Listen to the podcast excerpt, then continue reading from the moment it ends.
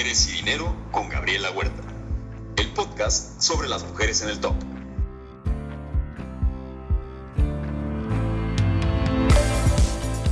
Hola, ¿qué tal? Yo soy Gabriela Huerta y quiero darte las gracias por acompañarnos en estas dos temporadas de Mujeres y Dinero en las que 30 mujeres increíbles nos han compartido sus experiencias y aprendizajes. En el episodio de hoy te traigo un recuento con algunas de las frases y recomendaciones de los seis episodios más escuchados de la segunda temporada. Empezamos con el que fue el episodio estreno de la temporada, con la de nuevo elegida como presidenta de la Asociación Mexicana de Instituciones de Seguros, la AMIS. Se trata de la directora general de Seguros MedLife, Sofía Belmar. Ella nos habla de seguir tu pasión, de cómo la actitud es el pincel de la vida con el que puedes colorear tu día a día y cómo para todo hay que prepararse. Escuchemos. Mucho, mucho del éxito tanto de las organizaciones como de, las personas en su vida personal es el tema de actitud y es el tema de la mentalidad con la que enfrentes lo que el mundo te pone, ¿no? La sensibilidad es una de las partes más importantes de ser exitosos, no nada más en el trabajo, sino en la vida. No importa qué pasa, siempre lo puedes seguir intentando, intentando, intentando hasta que logres lo que realmente quieres en la vida. Yo estoy convencida que si tú sigues tu pasión, independientemente de cuál sea, vas a poder brillar.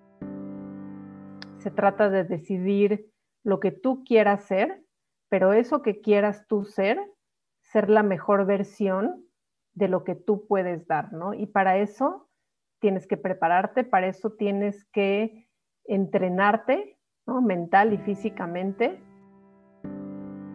Soy, soy de esas personas que sí creen que lo que tú haces, si haces todo lo que tenías que hacer y no era el lugar para ti, era porque simplemente no era el lugar para ti y no pasa nada y sigues adelante. En el quinto lugar de episodios más escuchados de esta segunda temporada de Mujeres y Dinero está Claudia Gómez Llamas, vicepresidente de Marketing Global de Secure Power, quien nos da sus recomendaciones para avanzar en la carrera y nos recuerda que puedes aprender de todos y todo y que entre más brille tu equipo, más brillas He tenido grandes jefes y mentores de los que he aprendido muchísimo, amigos, familia, que siempre me han ayudado, ayudado ¿no? a crecer estos peldaños de los que te hablo. Y incluso te podría decir que aquellas personas que no fueron del todo constructivas en cierto momento, contribuyeron de manera involuntaria a mi crecimiento. Entonces yo lo agradezco. Me sirvió muchísimo. Lo bueno, lo malo, todo sirve, todo te ayuda si tienes claro hacia dónde quieres llegar. Ahora, ya que estás en ese camino, creo que tener una visión que sepas compartir, ¿no? Para entusiasmar a tu equipo, para rodearte de la mejor gente posible, ¿no? Esas personas que comparten la visión y que entienden eh, hacia dónde queremos ir. Yo pienso realmente que el éxito de mi equipo eh, es mi éxito, ¿no? Eh, el desarrollo de gente, de personas es el mejor camino para que tú puedas crecer yo no habría logrado llegar eh, a donde estoy si no me hubiera sabido rodear de esas personas extraordinarias en lo que hacen, incluso a veces mejor, mejores que tú en ciertas cosas, ¿no? Entonces, yo lo que veo es que mi labor a fin de cuentas es como aplanar el camino a mi equipo, generar un ambiente en donde se en donde crece quien lo merece y quien lo y quien lo demuestra y un trabajo en equipo constante, ¿no? Para que ellos se puedan concentrar en generar resultados y en desplegar todo su potencial. Se puede tener todo, pero no siempre al mismo tiempo. Entonces, no sé, eh, tengo un ejemplo ahí muy interesante de, cómo he podido yo equilibrar el tema de mi familia, mi carrera, mis roles diferentes a lo largo de, de mi vida y, cuándo saber priorizar una cosa sobre la otra, porque yo sé que a veces suena terrible que digas, ha, habido veces que he tenido que priorizar el trabajo por sobre mis hijos, pero es real, sucede. Eh, y otras veces he decidido priorizar la familia, ¿no? Entonces, entonces hay, hay veces en que tienes que priorizar y no siempre se va a priorizar a la familia. Y suena duro, pero así es. Y te, tienes que sentir bien contigo misma, cómoda con tu decisión, segura con lo que estás haciendo y punto. Entonces, creo que ese es el tema. No siempre se puede tener todo al mismo tiempo, pero sí se puede tener todo. Uno tiene que visualizarse transformando el mundo un día a la vez y una persona a la vez, porque evidentemente eh, hay personas y hay mujeres que están hablando, ya sabes, a nivel global, todo el mundo escucha a una Angela Merkel, las, las presidentes ahora de los países estos que han logrado salir de pandemia y que han sido súper exitosas. En fin, hay, hay personas que tienen un foco mediático enorme eh, y que tienen esa gran oportunidad. Y no necesariamente todas estamos en esa posición. Sin embargo, sí creo que puedes ir cambiando el mundo una persona y un día a la vez.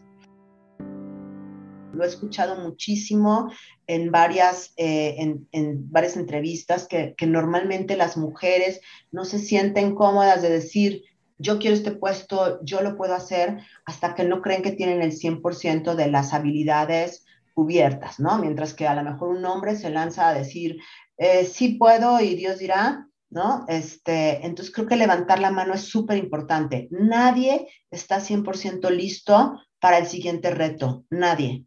Yo ahorita acabo de tomar esta siguiente posición y, no creas, tengo una mezcla también de, de angustia de decir, tengo que aprender mucho. Entonces, nunca estás al 100.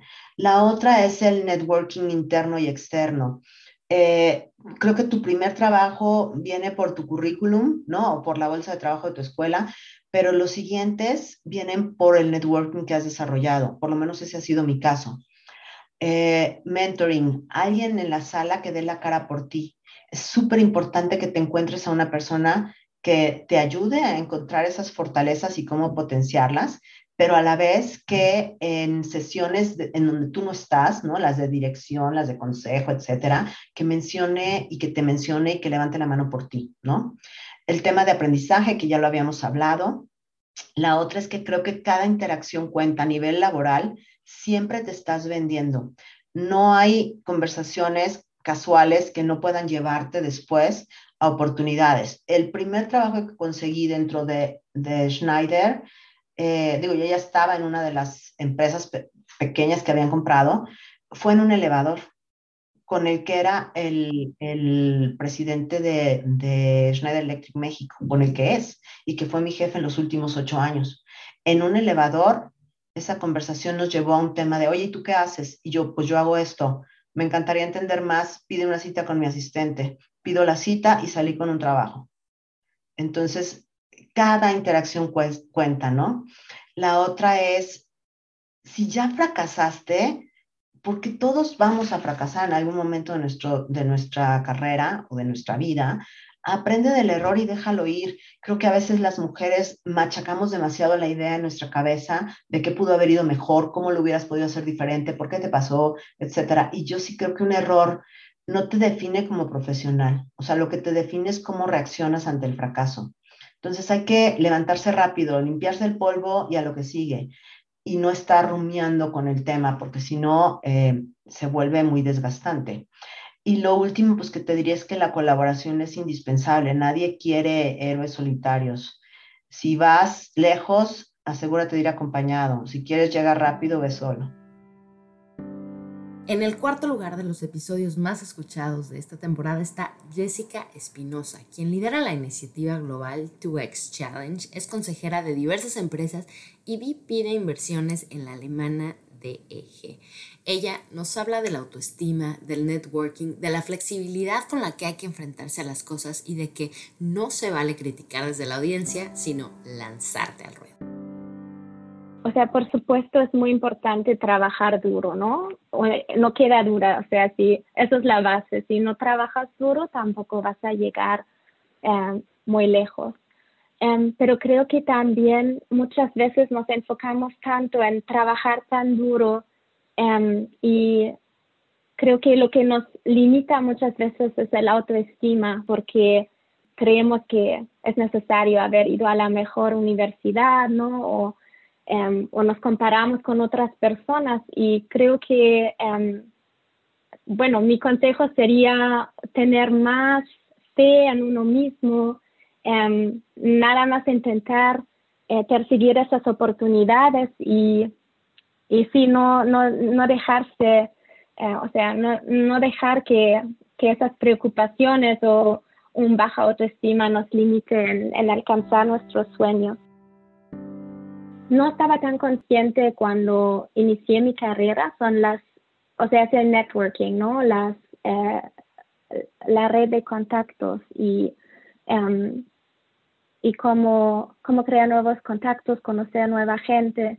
Siempre hay algo que puedes um, aprender y um, sí, creo que esto también es muy importante y además así se vuelve también todo el camino mucho más interesante y divertido, ¿no? Si sigues conociendo a gente, exploras oportunidades de colaborar, Em, con diferentes organizaciones o personas de todo el mundo. Uh, eso sería también un consejo.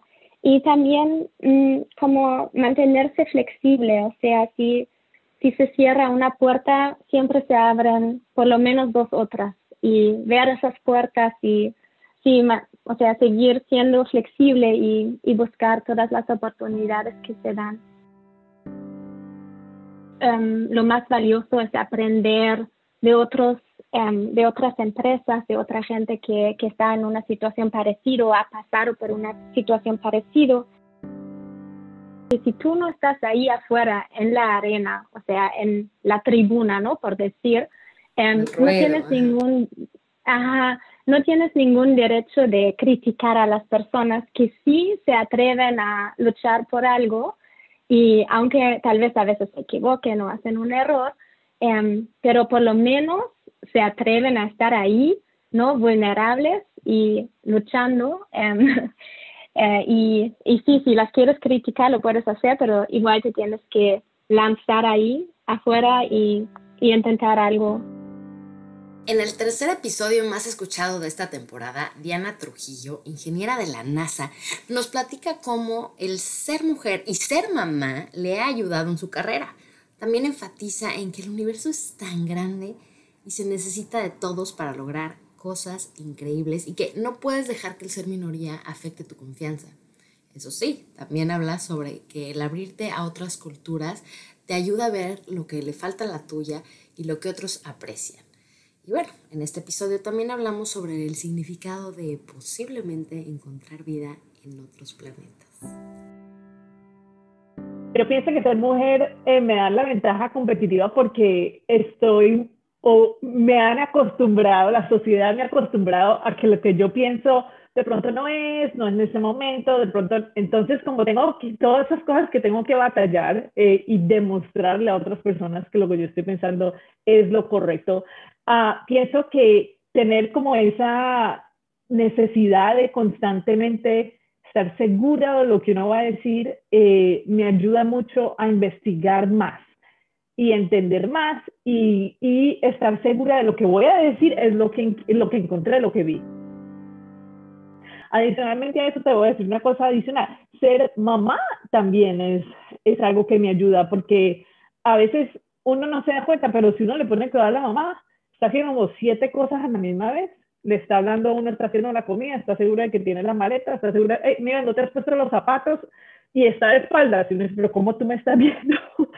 y yo a veces me pongo a pensar que toda la habilidad de tener cinco, seis, siete cosas a la misma vez pasando es algo que no hemos eh, recalcado suficientemente a, a las madres que pienso que me ayuda también en mi trabajo porque yo tengo que ver cinco, seis, siete cosas. Eh, uno de mis trabajos con, con, perseverancia, con perseverance, es que yo soy una de las directoras de vuelo, lo que significa que yo tengo 10, 15 personas hablándome de cómo está la situación de cada uno de sus, eh, de las partes del robot que ellos manejan y me están diciendo a mí, ok, tengo este problema, ¿qué vamos a hacer? Así que es como si tuviera las 5, 6, 7 cosas de la mamá a la misma vez, pero me toca entonces a mí. No te enfoques en que soy la única niña o la única mujer en el cuarto, porque lo vas a hacer. He estado en reuniones en las que son 10 personas y yo soy la única mujer y, y, me, y tengo como dos o tres segundos en los que me doy cuenta, pero en ese momento yo tengo que decir, yo soy o la mujer en el cuarto o el cerebro en el cuarto. Y ahí es donde yo creo, no, yo soy el cerebro en el cuarto que tiene otras ideas y otra perspectiva y así es que lo voy a pensar.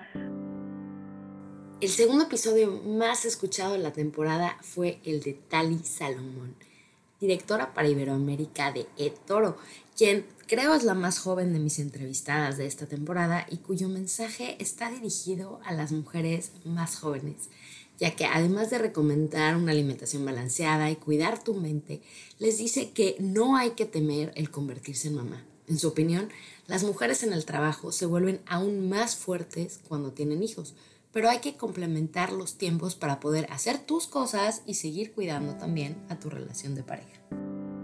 Ahora le estamos demostrando al mundo que todos podemos trabajar de casa, que cómo se siente estar con niños trabajando y, y les podemos demostrar que en la licencia de maternidad no es tan, o sea, no es tan lo que ellos se imaginan de que no hacemos nada. Entonces, es, yo creo que es una gran ventaja para las mujeres este proceso de la pandemia, porque empiezan a ver el resto de las personas en nuestro lugar y también a nosotros nos favorece porque podemos llegar a un balance entre estar con los niños y la vida familiar y estar con el trabajo porque se empieza a flexibilizar las horas de trabajo. Si sos buena profesional y haces tu trabajo bien, no importa si luego te volvés madre o si eres una mujer con otras obligaciones, igual vas a avanzar en la, en la carrera y no tengas miedo. Y si no te avanzan y no te reconocen, es porque no es un buen lugar o porque realmente las personas que te están evaluando no son lo suficientemente inteligentes para saber que por tres meses que te retires a tener un niño, no vas a contribuir eh, en la empresa de forma muy grande. Porque aparte, después de que uno tiene un niño, se vuelve como mucho más poderosa. No sé, es una sensación de que sos más fuerte porque tenés otra cosa por la cual luchar. Entonces, cuando volvés a la empresa, volvés con mucho hambre de ser exitosa. Lo importante es aprovechar ese tiempo que vas al gimnasio o que haces actividad física, no sé si vas a caminar o si vas a correr, y, llevarte al niño. o sea, y que el niño también corra o que gaste energía ya desde la mañana eh, haciendo eso. Eh, por ejemplo, hoy a la mañana corrí con la carriola, o sea, iba con la carriola corriendo. Y después eh, encontrar juegos, por supuesto, que los entretengan un poco, que, que, uno pueda estar al lado, pero que ellos estén entretenidos con algún juego.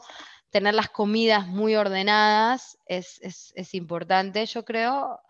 Y, bueno, a mí siempre mi abuela me decía que cuanto más duermen, más crecen. Entonces, eh, por supuesto, yo trato de mantener que tenga una siesta al día también, que eso me ayuda también a trabajar. Y, por supuesto el tema de que se van a dormir temprano, o sea, para mí es fundamental. Tanto, tanto por la pandemia, por el trabajo, como por, también por tu pareja. Porque si ellos se van a dormir a las 11 de la noche, entonces ¿en qué momento tienes ese, esas horitas para hablar con tu pareja de, de la vida? En el episodio más escuchado de la segunda temporada de Mujeres y Dinero, Ana Lorrabaquio nos habla sobre priorizar dejar de controlar todo y el seguir aprendiendo. Lo primero que hago en tema laboral es priorizar cuáles son las actividades que tengo, eh, cuáles son las de mayor impacto, cuáles son las urgentes y en función a ello vamos definiendo cuáles requieren de gente, porque también muchas veces tengo horarios diferentes, ¿no? Y sabes que la gente no puede estar eh, teniendo el mismo horario que tú. ¿no? Trato de, adecuarlos a mi forma de vida, a mi familia. Entonces, eh, lo que hago es justamente poner en ese orden eh, las actividades que voy a realizar. Lo mismo hago de largo plazo, ¿no? ¿Cuáles son los proyectos de alto impacto para mí, para la compañía, para los clientes, para los distribuidores? Y en función a ello es como vamos actuando. También creo que tú debes de estar en un, en un lugar donde aportes valor si sientes que tú ya diste lo que tenías que dar en una posición y probablemente exista otra en donde puedas aportar un poco más, dar un giro, eh, complementar al equipo, conocer nuevas formas de trabajo, pues adelante, ¿no? Por mi perfil soy una persona muy controladora controladora a un grado que en algún momento llegó a ser enfermizo. Para mí y para la gente que me rodea.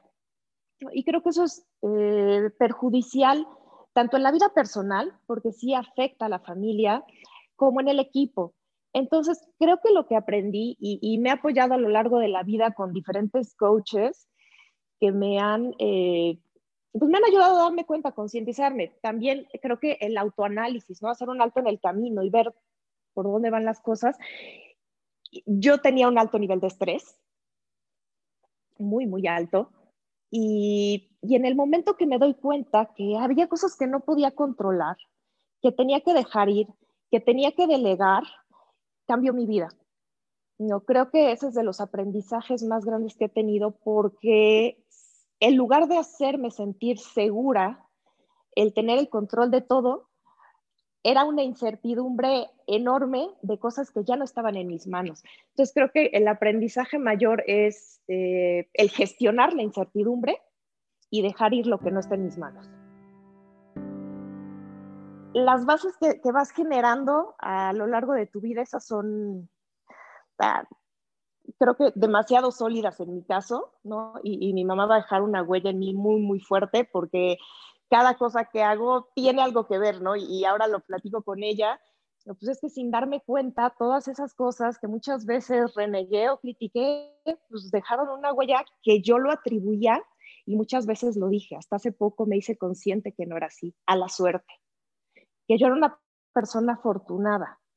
En realidad, creo que haciéndome consciente, las personas que decimos que somos afortunadas o tenemos suerte es porque nos la hemos generado. Entonces, eh, en ese sentido, pues sí, mi, madre es de las, de las primeras mujeres a quien yo reconocería eso. Y en el camino me he encontrado a, a muchas a quienes admiro. No suelo tener un modelo único, y lo que trato de hacer es aprenderle a todas. Creo que todas las personas, no solo mujeres, tienen algo que enseñarnos y aprendo de ellas a través de libros. Me encantan eh, estas podcast experiencias donde puedes extraer conocimiento porque de verdad te pueden dejar algo, eh, como tener una plática, como verlas actuar, incluso si no son eh, de tu ámbito laboral, de tu empresa, si no son financieras, puedes incluso aprenderles más. Y con esto de seguir aprendiendo de otras mujeres y pensando en lo mucho que al menos yo les he aprendido a estas primeras 30, me despido, no sin antes darles las gracias por seguir escuchándonos. Ya saben, si hay alguien en especial que quieran entreviste, pueden mandarme un mensaje en gabrielahuerta.com.mx. Recuerden suscribirse, calificar y compartir. Yo soy Gabriela Huerta y los espero la próxima semana con el primer episodio de la tercera temporada de Mujeres y Dinero. Hasta la próxima. Mujeres y Dinero con Gabriela Huerta. El podcast sobre las mujeres en el top.